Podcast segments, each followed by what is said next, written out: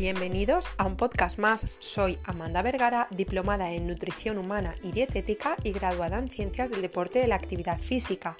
En el podcast de hoy vamos a hablar respecto a la pirámide de la pérdida de grasa. ¿Preparados? Empezamos. Igual que existe una pirámide de alimentación saludable que se puede estar más o menos de acuerdo con el seguimiento de la misma para conseguir obtener salud y objetivos estéticos, como ya hablaremos en futuros episodios, no existe la posibilidad de estar de acuerdo o en desacuerdo con la pirámide de pérdida de grasa corporal. Es un deber, es una obligación seguirla si queremos obtener los resultados de pérdida de grasa corporal. Está basada en las últimas investigaciones científicas que abogan luz en este tema tan deseado por muchas personas. La pirámide de la pérdida de grasa va de aquellas cosas más importantes que debemos de hacer en nuestro día a día a las de menos relevancia para el objetivo de perder peso corporal. Entonces, de más a menos importante es, lo primero, el déficit energético, lo segundo, ingerir suficiente cantidad de proteína, lo tercero, ejercicio de fuerza, lo cuarto, dormir adecuadamente y lo quinto, y no imprescindible para choque mental de muchas personas, ejercicio cardiovascular. Empezaremos por aquella cuestión más importante, relevante e imprescindible para la pérdida de peso, el déficit energético. Es decir, que consigamos meter menos energía en nuestro cuerpo de la que necesita, de forma mantenida en el tiempo. De nada sirve que durante un día comamos un poquito más de lo que necesitamos si al día siguiente vamos a comer de más. Por ello lo que nos interesan son déficits energéticos semanales. Es decir, que si tuviéramos la posibilidad de instalar en ti un chip que nos dijera a lo largo de la semana qué has ingerido, la cuenta saliera negativa, es decir, hubieras metido, ingerido menos kilocalorías de las que tu cuerpo necesita, porque solo entonces así tu cuerpo va a detectar que no tiene la energía suficiente para sus eh, quehaceres diarios. Y entonces esta energía la sacará de la que tenemos acumulada en las reservas de grasa, por lo que de nada sirve hacer mucho ejercicio físico, hacernos presoterapias, mesoterapias, eh, tomarnos batidos, cualquier fórmula milagros pastilla si no conseguimos un déficit energético. Cualquier sistema de alimentación que hagas tendrá éxito si la alimentación que ingieres es menor a lo que tu cuerpo necesita. Em, la energía que cada ser humano necesita dependerá de cada uno, de su metabolismo basal, de su termogénesis, de su gasto por las quehaceres diarios en su día a día y su gasto por ejercicio físico.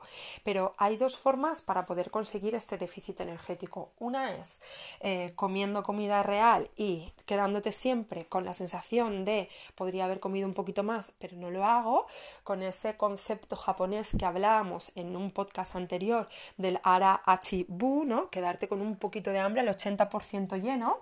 Y otra es de una forma un poquito más controlada, que es registrando en aplicaciones gratuitas como por ejemplo MyFitnessPal o Fat Secret eh, todo aquello, aquellos alimentos que incluyes en tu, en tu día a día para ver si realmente estás en déficit energético o no lo estás. Pero insisto, si estás entrenando, si estás eh, comiendo de forma saludable y demás y no consigues ver unos resultados acorde al esfuerzo que tú sientes que estás haciendo en, tu cuerpo y no ves unos cambios de mejoría, es porque sin lugar a duda, aunque tú eh, no lo consideres así, estás subestimando lo que ingieres. Es decir, estás ingiriendo, aunque comas sano, más cantidad de kilocalorías de las que tu cuerpo necesita, por lo que no es que tengas ningún problema, sino simplemente que con comer sano no es suficiente y deberás de controlar más la cantidad eh, de ingesta que, haces en tu alimentación. Eh, la segunda cosa más importante para conseguir este objetivo es ingerir suficiente cantidad de proteína. Es fundamental. La proteína, en su origen de la palabra griega, quiere decir nutriente imprescindible. Después del agua es eh, lo que más tenemos los seres humanos dentro de nuestro cuerpo y es de vital importancia, es el nutriente que más debemos de, cuidar a la hora de conseguir estos, estos resultados. Se habla de que para la pérdida de grasa necesitamos entre 1,5 y 2 gramos de proteína por kilo de peso corporal al día. Estas recomendaciones son diferentes a las que normalmente siempre aconsejaba la OMS, que hablaba de entre 0,8 y 1 gramo por kilo de peso corporal al día. Sin embargo, afortunadamente, la ciencia y el conocimiento evoluciona y a día de hoy se sabe que para perder peso necesitamos ingerir suficiente cantidad de proteína porque nos va a asegurar tres cosas fundamentales. Una es evitar el deterioro o la pérdida de masa muscular en, en, este proceso que tenemos de déficit energético. La segunda es porque va a aumentar nuestra sensación de saciedad y esto va a hacer que podamos regular y controlar mejor la ingesta de kilocalorías que tenemos en nuestro día a día.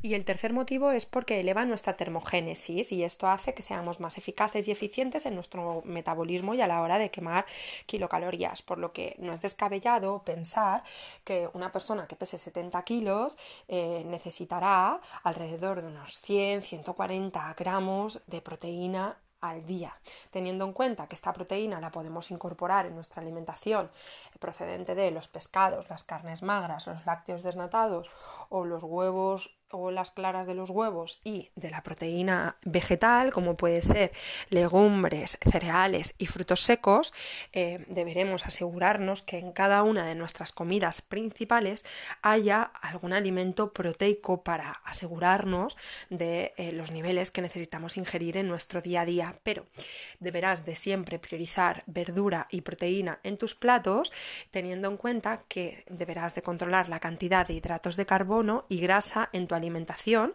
con tal de conseguir este déficit energético, mantener y preservar tu masa muscular y poder conseguir el objetivo de pérdida de grasa de mejor forma. La tercera cuestión importante en la pirámide de la pérdida de grasa, como comentábamos, era el ejercicio o el entrenamiento de fuerza, que a muchas personas choca que vaya por delante de importancia en relación a el ejercicio cardiovascular. Esto es así porque el ejercicio de fuerza, aparte de quemar kilocalorías mientras lo estamos haciendo, hace que después, eh, al haber producido un daño muscular de forma natural, siempre que sea un estímulo de fuerza adecuado en nuestro, en nuestro cuerpo, hará que esta reparación de la masa muscular también queme más kilocalorías y a, medio plazo eh, creará más masa muscular y esto hará que nuestro cuerpo sea más capaz de quemar kilocalorías incluso en condiciones de reposo. Es decir, una persona con un eh, tamaño muscular más grande, con una masa muscular más potente, quema más kilocalorías que esa misma persona que no tenga esa masa muscular haga o no haga ejercicio físico. Por eso todo el mundo conoce a su alrededor, o mucha gente al menos, personas que tienen un gran tamaño muscular, hombres o mujeres, que muchas veces piensan, madre mía, ¿cuánto comen? ¿Dónde se lo meten? Y es que el músculo, hagamos o no hagamos ejercicio físico, cuando tiene un buen tamaño y está fuerte, consume kilocalorías, incluso en condiciones de reposo. Por eso, tanto a corto plazo como a medio y largo plazo, el entrenamiento de fuerza está eh, más valorizado a la hora de quemar grasa que el ejercicio cardiovascular. Y no hace falta que vayamos al gimnasio a matarnos todos los días y a mover kilos y kilos de peso, sino que sirve entrenamientos funcionales, sirve entrenamientos de HIIT, sirve eh, entrenamientos con nuestro propio peso corporal, con kettlebells, con eh, máquinas, con peso libre, pero lo, lo importante es empezar a hacer algo para poner fuerte nuestra musculatura y dejar de sufrir esas sesiones eh, interminables de ejercicio cardiovascular con la pretensión de conseguir quemar grasa, porque vas a tener muchos mejores resultados si bajas un poquito el ejercicio cardiovascular y dedicas como mínimo dos, tres sesiones a la semana a entrenamiento de fuerza. Eh, siguiendo ascendiendo en la pirámide de la pérdida de grasa, algo importante también es el hecho de dormir suficiente en cuanto a cantidad y en cuanto a calidad.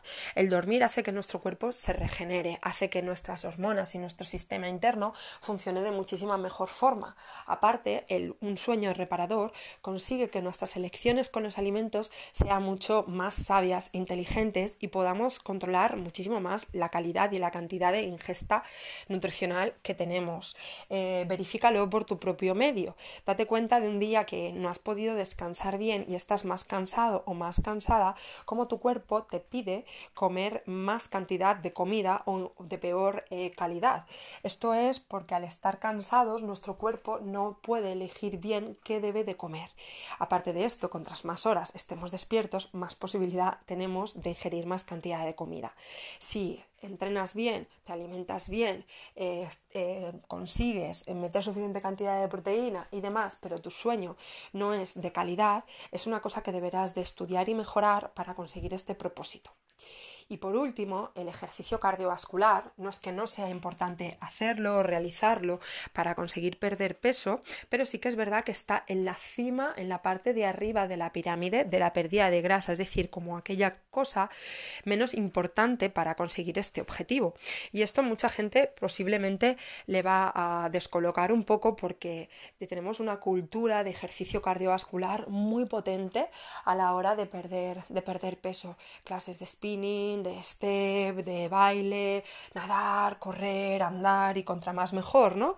Pero la realidad es que eh, el ejercicio cardiovascular, aunque obviamente con él consigamos incrementar el gasto de energía, de kilocalorías en nuestro día a día, y esto vaya a contribuir de forma favorable siempre y cuando haya un déficit energético en la pérdida de grasa, no es lo más importante, incluso no es imprescindible para conseguir perder peso. Por lo que si eres de las personas que solo hacen ejercicio cardiovascular y se dan la vida por ello eh, en, cuanto a las sesiones y todos los entrenamientos que hacen están relacionados con este ejercicio cardiovascular y no consigas los resultados que buscas, quizás es hora de que te plantees o te replantees poder hacer estos cambios que seguro van a beneficiar a tu salud física, a tu salud mental también y eh, por consiguiente van a obtener pues esa reducción de grasa corporal en tu organismo. Espero que este podcast te haya aportado nuevo conocimiento, que lo apliques y que lo verifiques por ti mismo o por ti misma para que veas que la ciencia eh, coincide con tu propia experiencia